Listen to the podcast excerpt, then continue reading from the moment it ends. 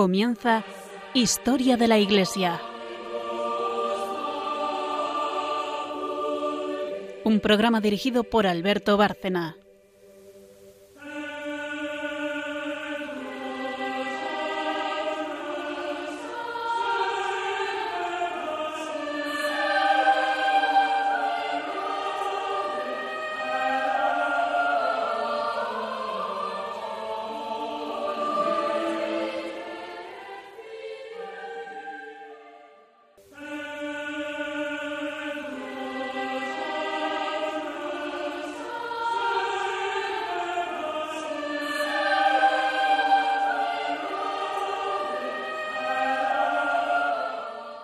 Buenas noches, oyentes de Radio María y de Historia de la Iglesia. Eh, volvemos a encontrarnos con ustedes. María Ornedo, buenas noches. Buenas noches. Carmen Turo de Montis. Buenas noches a todos. Que como siempre a la parte histórica, María es la que nos trae el magisterio. Y buenas noches a todos nuestros oyentes, a los que nos siguen o a los que a lo mejor se incorporan hoy por primera vez al programa o nos oyen de vez en cuando.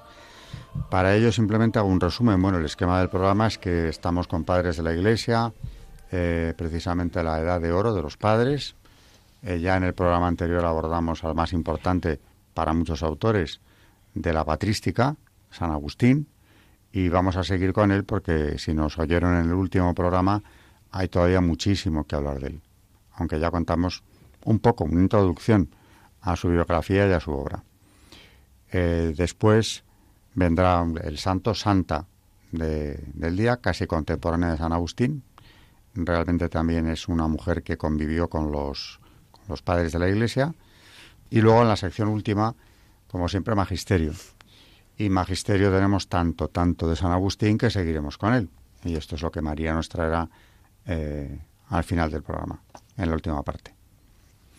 Empezamos con la historia, o seguimos con ella, porque ya empezamos. Resumo, vimos cómo es un romano, pero del norte de África, que lleva una vida bastante disoluta, eh, con enorme disgusto de su madre, Santa Mónica, que viaja a Italia, eh, es maniqueo, o sea que vive apartado del cristianismo durante mucho tiempo, a pesar de los ruegos y oraciones de su madre. Eh, y la dejamos más o menos ahí, en, en Italia, donde va a dar un paso fundamental. Destaca ya por su inteligencia, por, por sus talentos, es un gran orador, eh, eh, todo lo que queramos, pero todavía en el programa anterior no le habíamos visto dar el paso hacia esa conversión que le va a transformar en el gran santo que llegará a ser, monje, obispo, modelo en tantos aspectos de, cristiano. Pues sí, ahí estábamos. Mm, recordemos que, mm, bueno, como ha dicho Alberto, eh, habíamos terminado en el último programa comentando que la relación con su madre, pues, eh, estaba en su peor momento porque cuando él estaba, eh, cuando él llegó y ocupó su plaza en Tagaste, eh, su madre no la albergó en casa, fue su amigo romaniano, que era precisamente un rico maniqueo de la ciudad. Pero después de este año de docencia en Tagaste, recordemos que se había hecho profesor, Agustín volvió a Cartago, desencantado y sumido en una enorme tristeza. Y esto era porque uno de sus íntimos amigos había muerto en plena juventud. Eh, de hecho, en el libro de las confesiones ahí, eh, nos habla de los sentimientos de profunda congoja por la pérdida del amigo, que no se nos revela su nombre, y son unas bellísimas páginas hablando de él. Agustín siente en estos momentos el absurdo de la vida y no entendía cómo después de la muerte del amigo la vida podía continuar, cómo poder pasar otra vez por los lugares que habían frecuentado juntos, cómo continuar viviendo. De vuelta a Cartago, abrió su propia escuela de retórica muy cerca del foro de la ciudad y también en ese momento empezó el relativo y lento distanciamiento de los maniqueos, a los que Agustín se había acercado en busca de la sabiduría y donde solo encontró magia, esoterismo e incluso inexactitudes científicas que Agustín se encargó de comprobar personalmente y luego denunciar. Un hecho aparentemente banal provocó el rechazo definitivo del maniqueísmo. Nos referimos a la entrevista que mantuvo con Fausto, un sabio maniqueo de gran prestigio, a quien Agustín quiso consultar para conocer la respuesta de los maniqueos a dudas que se le habían planteado a lo largo de su estudio de la astrología y la física. Cuando preguntaba a sus compañeros maniqueos de Cartago, la respuesta era siempre que tuviera paciencia y que en todo caso esperara a Fausto, que iba a llegar próximamente a la ciudad. Finalmente se produjo el encuentro en el que Agustín puso en algún aprieto a Fausto y del que solamente obtuvo respuestas vagas y además obtenidas un poco de una visión mágica más que de una aproximación racional al, problema que se le planteaba. Agustín terminó pensando que Fausto no era un sabio, sino un gran farsante, y esta fue pues la gota que colmó el vaso. Así que Agustín decidió no solo abandonar el maniqueísmo, sino también la ciudad. Y se fue en el año 383 a Roma. Antes, sin embargo, había ya escrito su primera obra, que se llamó De Pulcro e Apto, que, aunque está perdida, se ocupaba de asuntos de estética. Así que llegamos a la etapa de Agustín en Italia, que es la segunda etapa en su vida, que es en Italia, entre Roma y Milán, donde se dirigió con la intención de convertirse en profesor de retórica. Se va a Italia en secreto, como decía Alberto, porque su madre se oponía abiertamente al viaje, y, sin embargo, la variedad de corrientes de pensamiento y la efervescencia intelectual a la que el joven Agustín tuvo acceso en Roma ejercieron una enorme influencia en su vida y supusieron un cambio radical que habría de agradar mucho más tarde a su santa madre eh, Mónica. Hizo un viaje con uno de sus grandes amigos, Nebridio, un pagano cartaginés, a quien Agustín siempre se refiere como Dulcis, es decir, querido amigo, pero que por desgracia murió tempranamente en el 390. En Roma, Agustín reencontró a su, amigo, a su gran amigo Alipio, con quien había compartido sus años cartagineses, eh, que era un hombre ponderado y de inteligencia práctica, y que había seguido la carrera de abogado y había conseguido un cargo administrativo en Roma, donde marchó antes que Agustín. La amistad fue para Agustín una dimensión, dimensión humana absolutamente imprescindible en la vida. Ya hemos visto cómo la muerte del amigo de Cartago supuso un duro golpe en su juventud. Luego, cuando la vida le arrebató a su hijo, a Deodato, a su madre y a Nebridio, uno de sus amigos más íntimos, supo aceptar con resignación los designios divinos, pero nunca pudo vivir sin la compañía de sus amigos, sin compartir con ellos sus inquietudes y su investigación, y habla en su obra del sentimiento de la amistad como la más profunda demostración de amor que se pueda dar entre los hombres. Hacer de muchas almas una sola, esto es la amistad para Agustín, que esto está en, en sus confesiones. Tras pasar algún tiempo en Roma como profesor privado de alumnos, que como los anteriores en Cartago no suponían ningún tipo de estímulo intelectual para Agustín, se va a Milán. El prefecto de la ciudad era Símaco, con quien Agustín ya había coincidido en Cartago, puesto que aquel ocupado allí el cargo de procónsul cuando aún este aún era estudiante en la ciudad. Eh, Símaco le propuso trasladarse a Milán, donde Valentiniano II estaba siendo educado por su madre Justina, para llegar a ser emperador cuando alcanzara la edad suficiente. Valentiniano necesitaba un profesor de retórica y, en la corte un retor que compusiera los panegíricos al emperador. Agustín, gracias a sus estudios anteriores y a su excelente preparación, parecía la persona indicada para el puesto. Tras un examen que consistió en un discurso de suficiencia ante Símaco, Agustín obtuvo la plaza y se trasladó a Milán. Se instaló en el año 384 para dar cursos de oratoria, junto a su compañera y el hijo de ambos, a Deodato. En el año 385 su madre Mónica se traslada también con él, con el objetivo de, intentar poner orden en la vida de su hijo. Eh, Mónica había entablado relaciones con la familia de una joven de Milán que le parecía una buena esposa para Agustín, y el compromiso quedó sellado, pero la edad de la joven, diez años, impedía que la boda se celebrase rápidamente, puesto que la edad núbil era a la sazón la de doce años. Ello, unido al poco interés que Agustín demostró por la joven que le había sido destinada, pospuso la boda que ya nunca llegó a celebrarse. Durante un corto tiempo Agustín convivió con otra mujer en Milán. Asistía en, Milán a los sermones que Ambrosio daba desde el púlpito de la catedral de la ciudad y fue junto con Mónica uno de los personajes más influyentes en la vida de Agustín. Ambrosio, eh, en, esta vida de Agustín, fue pues es uno de los personajes más importantes. Parece que en un principio el interés de Agustín por los sermones provenía de las dotes oratorias de Ambrosio, que se distinguía por su capacidad de elocuencia y que hoy le valdría el calificativo de gran comunicador. Pero poco a poco el interés de Agustín fue deslizándose desde la forma hacia el contenido de los sermones ambrosianos. La interpretación de las Sagradas Escrituras que el obispo proponía en sus prédicas supuso para Agustín una nueva forma de leer los textos sagrados, y no solamente por la costumbre de Ambrosio, inusual en la época, de leer silenciosa y por tanto introspectivamente, que tanto impresionó a Agustín. Las palabras de Ambrosio, de Ambrosio hablaban de desprendimiento y caridad, de diálogo y no violencia, de justicia y tolerancia y de profundización en la fe a través del estudio y el conocimiento.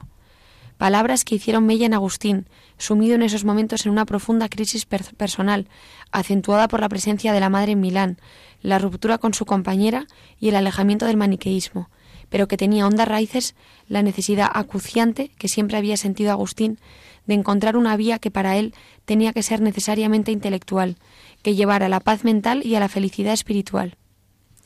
Ambrosio predicaba una visión del Antiguo Testamento radicalmente opuesta a la que había aprendido y durante un tiempo apreciado a través de los maniqueos. La visión de Ambrosio se construía desde una percepción no materialista, a diferencia de la doctrina maniquea y las de las corrientes filosóficas en boga en esa época.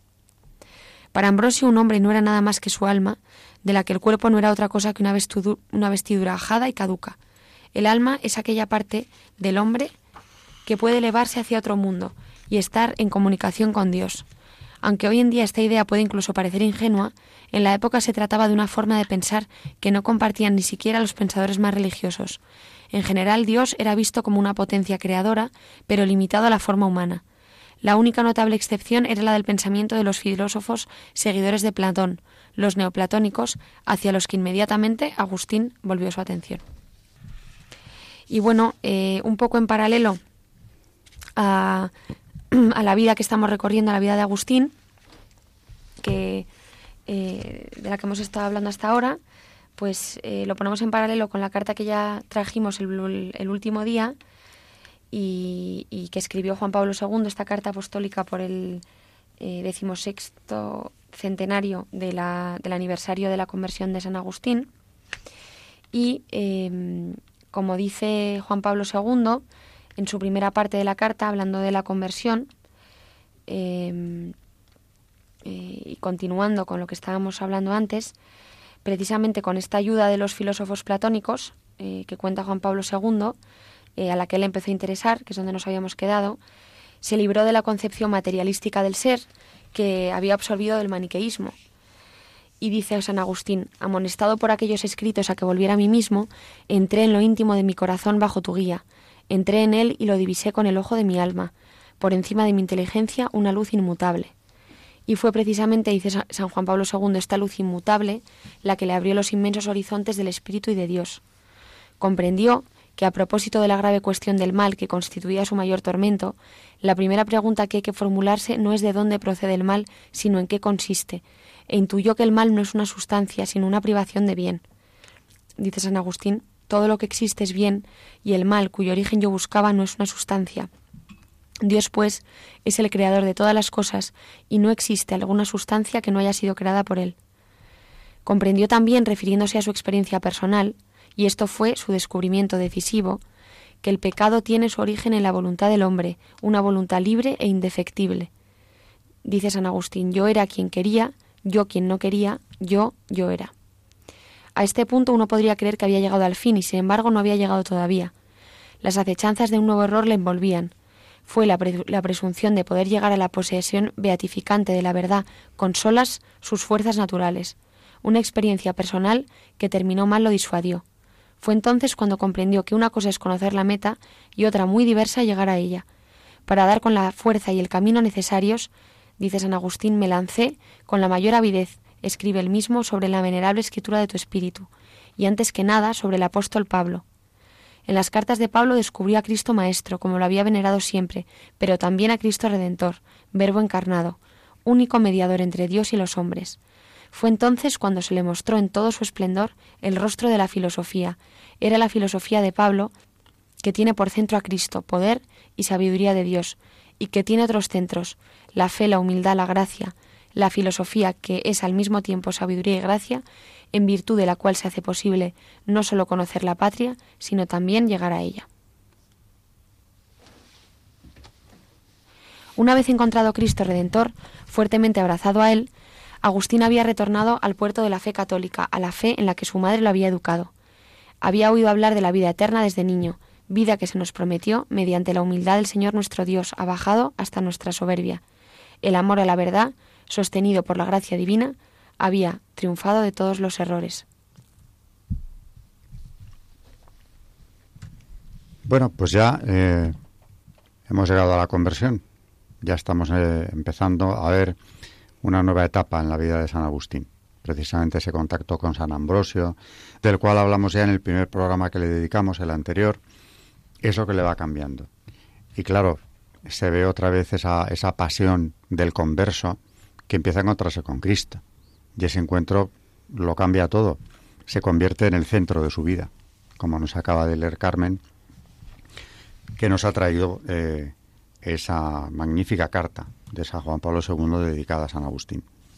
Después de la pausa, como siempre, pues una santa eh, relacionada con, con, el programa, con el tema de la patrística, que es eh, Santa Paula, creo que es la que nos va a contar hoy.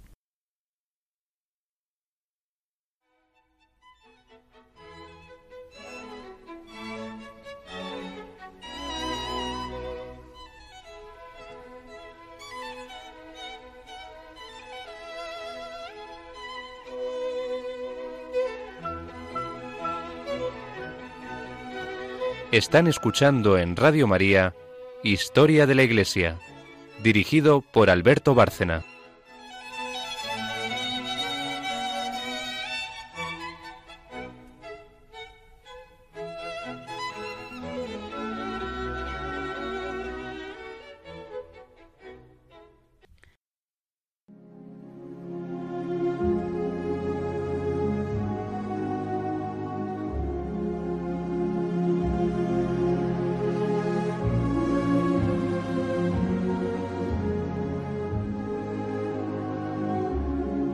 Santos en la historia de la Iglesia. Pues hoy vamos a hablar sobre Santa Paula, también conocida como Santa Paula de Roma, que fue una antigua santa romana, discípula de San Jerónimo y fundadora de monasterios en Tierra Santa.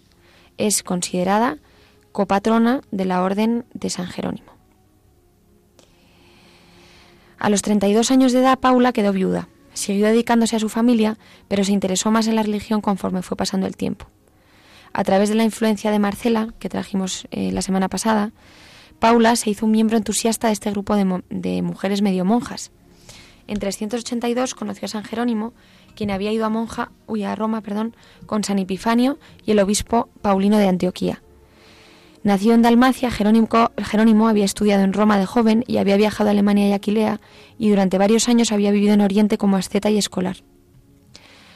Estudió en la Escuela de Alma Victoria en Francia y cuando se gradúa se interesa en la ciencia, pero su pasión por Dios era muy fuerte y decidió dedicar su vida a ayudar a los demás.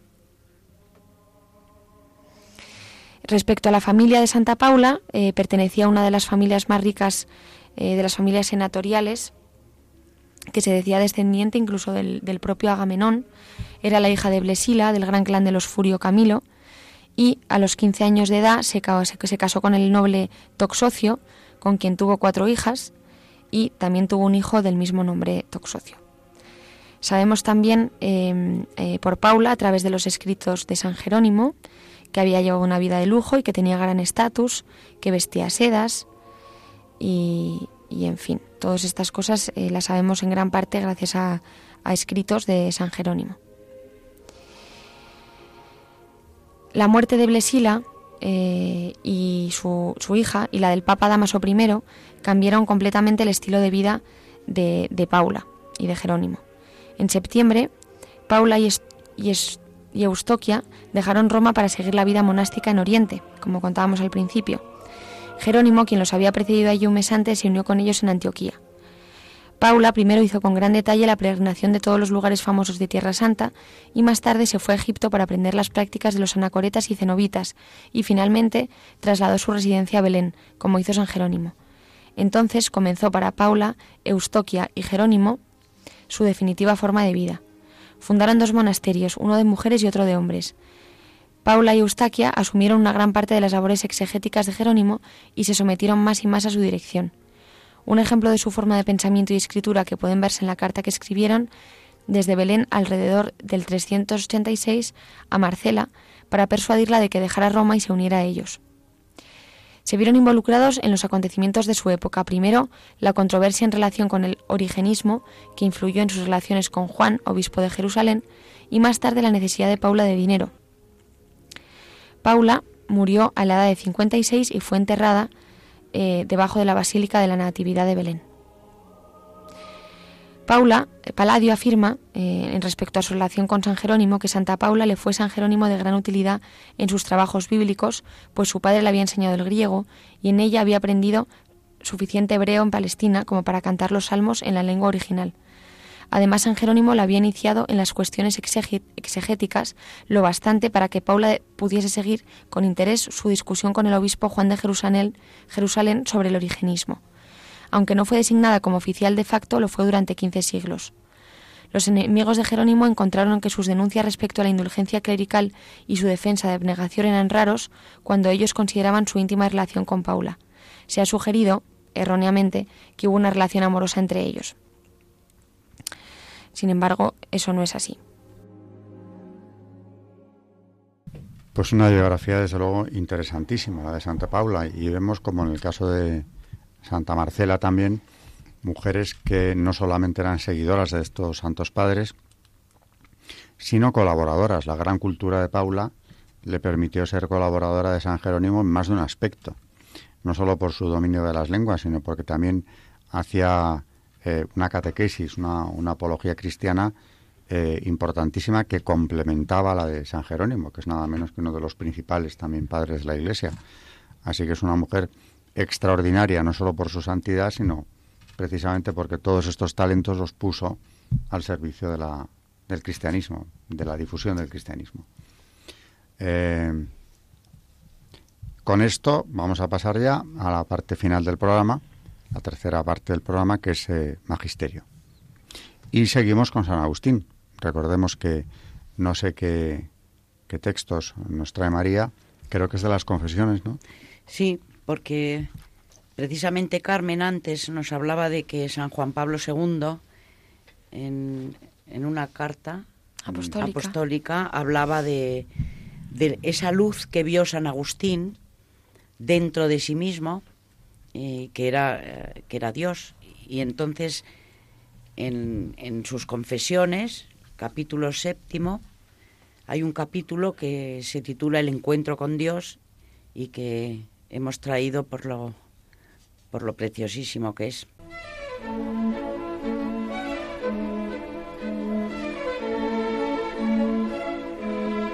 El Magisterio de la Iglesia.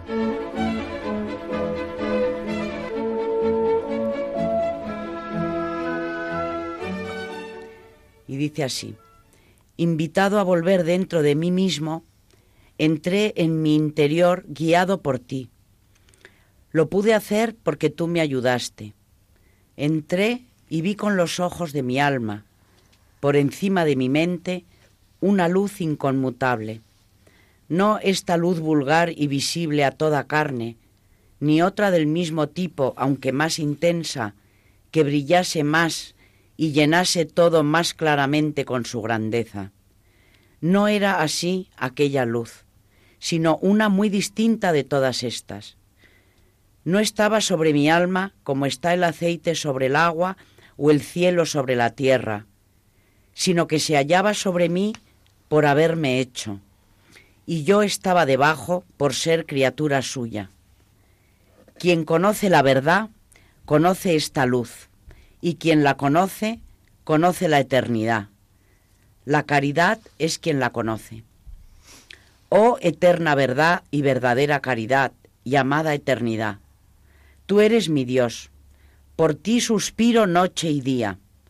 Cuando por primera vez te conocí, tú me tomaste para que viese que existía lo que había de ver y que aún no estaba en condiciones de ver reverberaste ante la debilidad de mi mirada, dirigiendo tus rayos con fuerza sobre mí, y me estremecí de amor y de temor, y advertí que me hallaba lejos de ti, en la región de la desemejanza, como si oyera tu voz de lo alto.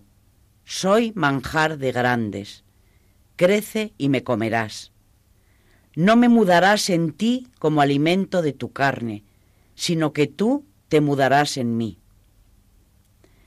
Buscaba yo el modo de adquirir la fortaleza que me hiciese idóneo para gozarte, pero no la encontraba, hasta que me abracé al mediador entre Dios y los hombres, el hombre Cristo Jesús, que es sobre todas las cosas Dios bendito por los siglos, que clama y dice, Yo soy el camino, la verdad y la vida.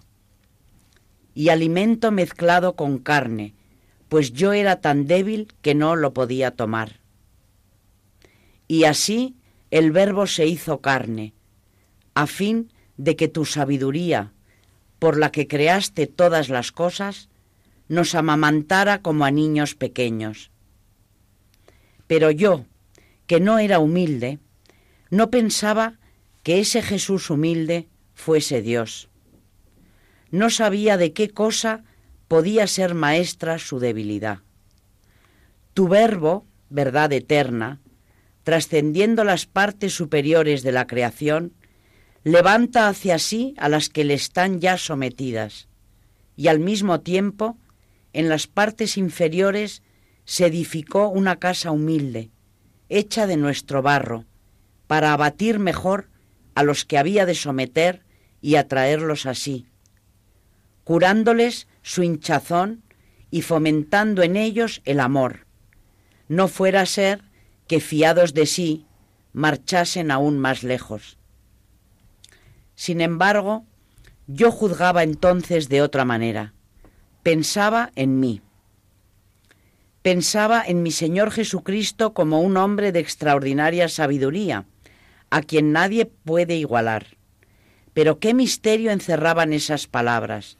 El verbo se hizo carne. Ni sospecharlo podía. Tarde te amé, hermosura tan antigua y tan nueva tarde te, amé. Y volvemos a decir la oración que antes eh, habíamos dicho. En el programa anterior. Exacto. Tarde te amé, hermosura tan antigua y tan nueva. Tarde te amé, y sin embargo tú estabas dentro de mí y yo fuera, y por fuera te buscaba, y deforme como era, me lanzaba sobre las cosas hermosas que tú creaste. Tú estabas conmigo, pero yo no estaba contigo. Me retenían lejos de ti esas cosas que si no estuvieran en ti no existirían. Llamaste y clamaste, y rompiste mi sordera. Brillaste y resplandeciste, e hiciste huir mi ceguera.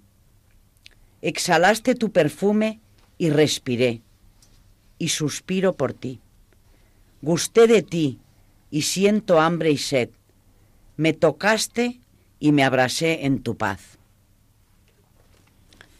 Bueno, pues así termina este, este texto de, del encuentro con Dios de San Agustín. Hay otro que hemos traído hoy, es su sermón 350 y se llama Elogio de la Caridad. Y dice así, el amor por el que amamos a Dios y al prójimo resume en sí toda la grandeza y profundidad de los demás preceptos divinos. He aquí lo que nos enseña el único Maestro celestial. Amarás al Señor tu Dios con todo tu corazón, con toda tu alma, con todo tu entendimiento, y amarás a tu prójimo como a ti mismo. De estos mandamientos depende toda la ley y los profetas. Mateo 22, 37, 40. Por consiguiente, si te falta tiempo para estudiar página por página todas las de la Escritura, o para quitar todos los velos que cubren sus palabras y penetrar en todos los secretos de las Escrituras, practica la caridad que lo comprende todo. Así, poseerás lo que has aprendido y lo que no has alcanzado a descifrar. En efecto, si tienes la caridad, sabes ya un principio que en sí contiene aquello que quizá no entiendes. En los pasajes de, de la escritura abiertos a tu inteligencia, la caridad se manifiesta, y en los ocultos la caridad se esconde. si pones en práctica esta virtud en tus costumbres, posees todos los divinos oráculos, los entiendas o no. Por tanto, hermanos, perseguid la caridad, dulce y saludable vínculo de los corazones. Sin ella, el más rico es pobre, y con ella el pobre es rico. La caridad es la que nos da paciencia en las aflicciones, moderación en la prosperidad, valor en las adversidades, alegría en las obras buenas. Ella nos ofrece un asilo seguro en las tentaciones, da generosamente hospitalidad a los desvalidos, alegra el corazón cuando encuentra verdaderos hermanos y presta paciencia para sufrir a los traidores. Ofreció la caridad agradables sacrificios en la persona de Abel.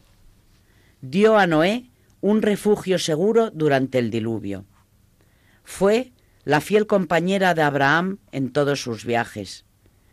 Inspiró a Moisés suave dulzura en medio de las injurias y gran mansedumbre a David en sus tribulaciones. Amortiguó las llamas devoradoras de los tres jóvenes hebreos en el horno y dio valor a los macabeos en las torturas del fuego. La caridad fue casta en el matrimonio de Susana, casta con Ana en su viudez y casta con María en su virginidad. Fue causa de santa libertad en Pablo para corregir y de humildad en Pedro para obedecer. Humana en los cristianos para arrepentirse de sus culpas. Divina en Cristo para perdonárselas. Pero, ¿qué elogio puedo hacer yo de la caridad después de haberlo hecho el mismo Señor, enseñándonos por boca de su apóstol que es la más excelente de todas las virtudes? Mostrándonos un camino de sublime perfección, dice, aunque yo hablara las lenguas de los hombres y las de los ángeles, si no tengo caridad, soy como bronce que suena o címbalo que retiñe.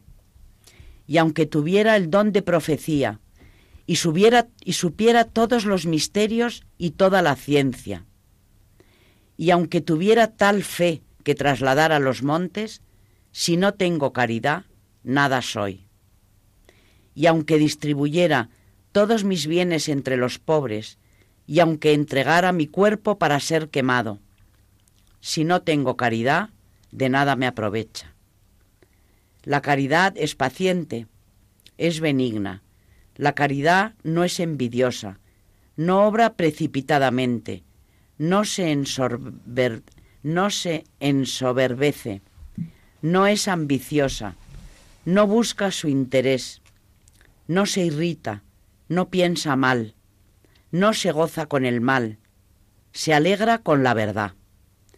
Todo lo tolera, todo lo cree, todo lo espera, lo soporta todo. La caridad nunca fenece, que todos conocemos de 1 Corintios 13. ¿Cuántos tesoros encierra la caridad? Es el alma de la escritura, la virtud de las profecías, la salvación de los misterios, el fundamento de la ciencia, el fruto de la fe, la riqueza de los pobres, la vida de los moribundos. ¿Se puede imaginar mayor magnanimidad que la de morir por los impíos o mayor generosidad que la de amar a los enemigos? La caridad es la única que no se entristece por la felicidad ajena, porque no es envidiosa. Es la única que no se ensoberbece en la prosperidad, porque no es vanidosa. Es la única que no sufre el remordimiento de la mala conciencia, porque no obra irreflexivamente. La caridad permanece tranquila en los insultos, en medio del odio hace el bien. En la cólera tiene calma. En los artificios de los enemigos es inocente y sencilla. Gime en las injusticias y se expansiona con la verdad. Imagina si puedes una cosa con más fortaleza que la caridad, no para vengar injurias, sino más bien para restañarlas. Imagina una cosa más fiel, no por vanidad, sino por motivos sobrenaturales que miran a la verdad eterna. Porque todo lo que sufre en la vida presente es porque cree con firmeza en lo que está revelado de la vida futura. Si tolera los males es porque espera los bienes que Dios promete en el cielo. Por eso la caridad no se acaba nunca. Busca pues la caridad y meditando santamente en ella, procura producir frutos de santidad. Y todo cuanto encuentres de más excelente en ella y que yo no haya notado, que se manifieste en tus costumbres. Claro, ya es la época en la que ha descubierto San Pablo, lo está comentando admirablemente, por cierto, y nos presenta la caridad como la principal de las virtudes, madre casi de las otras, porque va relacionando con la castidad, con la, bueno, con todas ellas, mm, como que no se pueden dar sin, sin la caridad. Y dando un salto de siglos, a lo mejor pensáis que no tiene mucho que ver, pero hablando de la caridad, me llega una reflexión de la Madre Teresa de Calcuta, donde habla precisamente de lo que debes hacer cuando una persona te hiere, desde la perspectiva de la caridad, claro, porque quien no la tenga, evidentemente no reaccionará así. Es bastante interesante que nos den este consejo. Pues dice la Madre Teresa de Calcuta, cuando una persona te hiera, no te irrites, piensa solo que detrás de aquel comportamiento hay una incapacidad de amar debido a la presencia de una herida, de una falta de amor. Así perdonarás y rezarás por esa persona sin guardar rencor. Madre Teresa de Calcuta. Que es una manifestación más de caridad y además de comprensión. Que claro, para eso tiene que ir unido también a una actitud de humildad. Bueno, pues todo lo que dice la carta de San Pablo, que, que comentaba precisamente luego San Agustín cuando le descubre. Ahora ya claro, el que habla, el que habla aquí en, estos textos es ya el converso, es el, hombre enamorado de Cristo. Esa oración maravillosa que nos has vuelto a, traer hoy, que le compone, que, compone a, Dios cuando se convierte, el tarde te amé, y todos estos comentarios que hace sobre sobre la presencia de Dios que estaba en su vida, aunque él no fuera consciente, estaba como fuera, pero siempre estaba ahí con él. Además sabía que le estaba... A mí me hace gracia porque él, cuando llevaba otra vida, que no era la de cuando ya llegó su conversión, él oía esa voz. Él oía esa, esa voz, pero no la quería oír, pero sabía que estaba ahí. Y estaba sordo, como él dice, y rompiste mi sordera. Porque en esto, y ya lo hemos comentado en varios programas de los Santos Padres, ¿no? que mm, te hace ver que Dios ha puesto la semilla, su semilla, en el corazón de cada uno de los hombres que ha creado. Por eso, aunque el hombre no lo sepa, el hombre tiene a Dios dentro. Ya, ya no solamente que, que su corazón esté hecho a imagen y semejanza de su creador, sino que el, el Creador mora ahí. Y es verdad que, como dice San Agustín, a veces nuestra propia sordera impide que oigamos su llamada, porque Él no cesa de llamarnos, nunca desde que nos ha creado, puesto que estamos en su mente eterna desde siempre, cada uno de nosotros.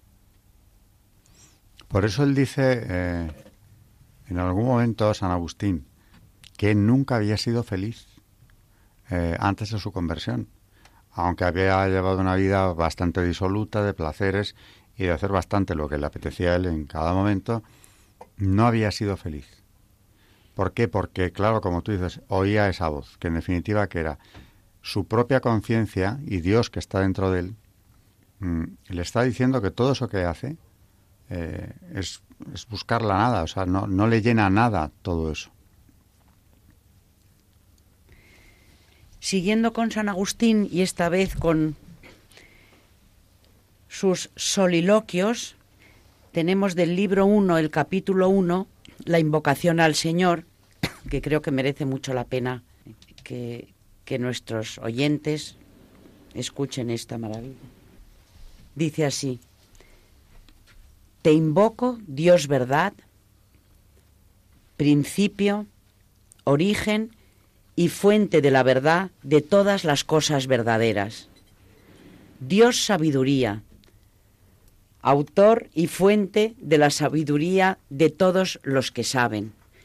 Dios verdadero y suma vida, en quien, de quién y por quién viven todas las cosas que suma y verdaderamente viven. Dios bienaventuranza, en quien y por quien son bienaventurados todos los que son bienaventurados. Dios bondad y hermosura, principio, causa y fuente de todas las cosas buenas y hermosas. Dios luz espiritual, que bañas de claridad todo lo que brilla a la inteligencia. Dios, cuyo reino es todo el mundo inaccesible a los sentidos. Dios, que gobiernas los imperios con leyes que se derivan a los reinos de la tierra. Separarse de ti es caer. Volverse a ti, levantarse. Permanecer en ti es hallarse firme. Alejarse de ti es morir.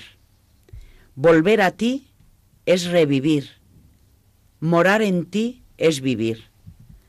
Nadie te pierde sino engañado. Nadie te busca sino avisado. Nadie te halla sino purificado. Dejarte a ti es ir a la muerte. Seguirte es amar. Verte es poseerte. Para ti nos despierta la fe, levanta la esperanza, une la caridad. Te invoco, oh Dios, por quien vencemos al enemigo, por cuyo favor no hemos perecido totalmente. Tú nos avisas que vigilemos, Dios, con cuya luz discernimos los bienes de los males, y con cuya gracia evitamos el mal y hacemos el bien. Tú nos fortificas para que no sucumbamos en las adversidades. Dios, a quien se debe nuestra obediencia y buen gobierno. Dios, por quien aprendemos que es ajeno lo que alguna vez creímos nuestro y que es nuestro lo que alguna vez creímos ajeno. Dios, por quien superamos los estímulos y halagos de los malos.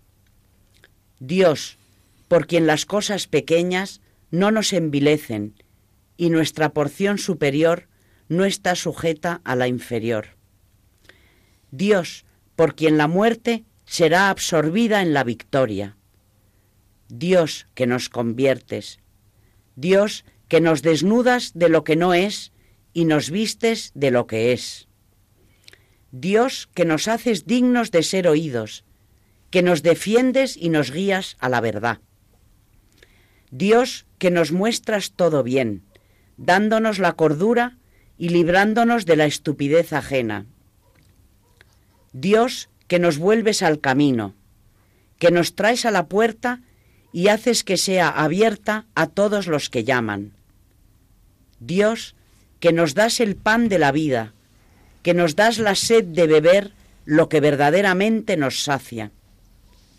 Dios que arguyes al mundo de pecado de justicia y de juicio. Dios, por quien no nos arrastran los incrédulos, por quien reprobamos el error de los que piensan que las almas no tienen ningún mérito delante de ti, por quien no somos esclavos de los flacos y serviles elementos. Dios que nos purificas y preparas para el divino premio, acude propicio en mi ayuda. Todo cuanto he dicho eres tú, mi Dios único. Ven en mi socorro, una eterna y verdadera sustancia, donde no hay ninguna discordancia, ni confusión, ni cambio, ni indigencia, ni muerte, sino suma concordia, suma evidencia, soberano reposo, total plenitud y suma vida, donde nada falta ni sobra, donde el que engendra y el que es engendrado son una sola cosa. Tú creaste al hombre a tu imagen y semejanza, como lo reconoce todo el que a sí mismo se conoce. Óyeme, escúchame, atiéndeme, Dios mío, Señor mío, Rey mío, Padre mío, principio y creador mío, esperanza mía, herencia mía, mi honor, mi casa, mi patria, mi salud, mi luz, mi vida. Escúchame, escúchame según tu costumbre, de tan pocos conocida. Ahora te amo a ti solo. A ti solo sigo y busco.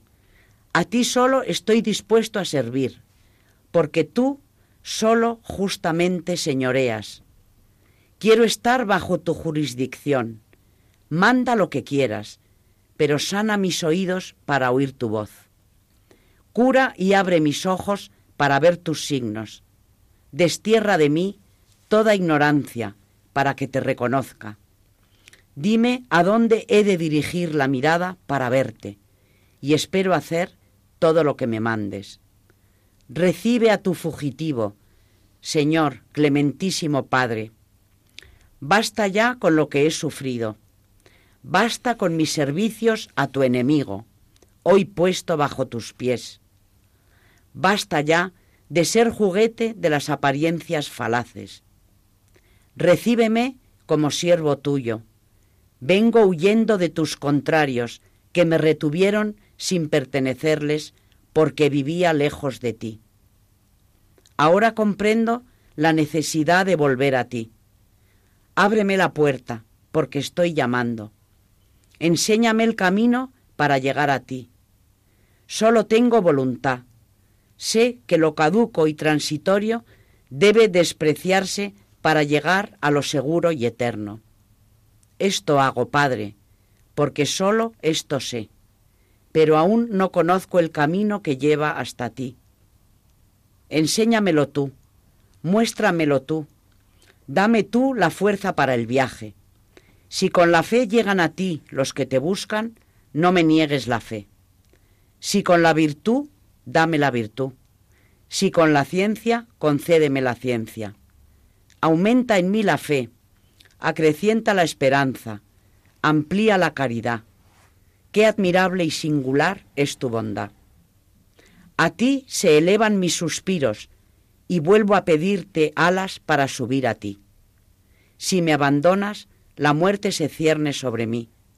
Pero tú no abandonas, porque eres el sumo bien, y nadie te buscó del modo debido sin que te encontrara y debidamente te buscó quien recibió de ti el don de buscarte, como se debe. Que te busque, Padre mío, sin caer en ningún error, que al buscarte a ti no me salga al encuentro en otro tu lugar, ya que mi único deseo es poseerte. Ponte a mi alcance, Padre mío, y si ves en mí algún apetito superfluo, límpiame para que pueda verte con respecto a la salud corporal, mientras no me conste que es útil para mí o para mis amigos a quienes amo, todo lo dejo en tus manos, Padre sapientísimo y óptimo, y rogaré por esta necesidad según oportunamente me indicares. Ahora solo imploro tu clemencia para que me conviertas plenamente a ti y destierres todas las repugnancias que a ellos se opongan. Y mientras lleve la carga de este cuerpo, haz que sea puro, magnánimo, justo y prudente, perfecto amante y conocedor de tu sabiduría, y digno de la habitación y habitante de tu beatísimo reino. Amén.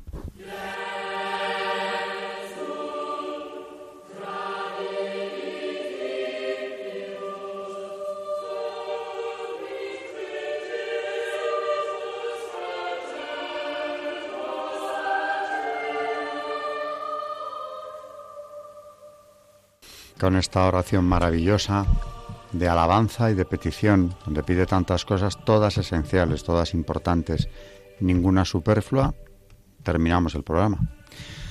Buenas noches, María Ornedo. Buenas noches y gracias.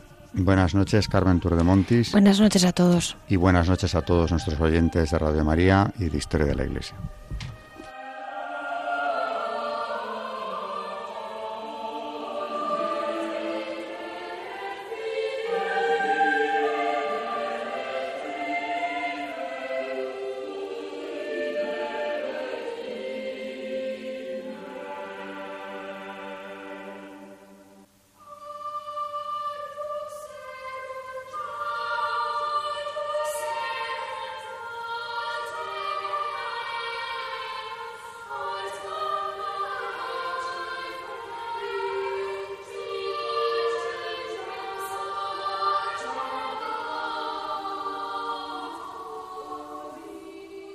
Han escuchado Historia de la Iglesia, un espacio dirigido por Alberto Bárcena.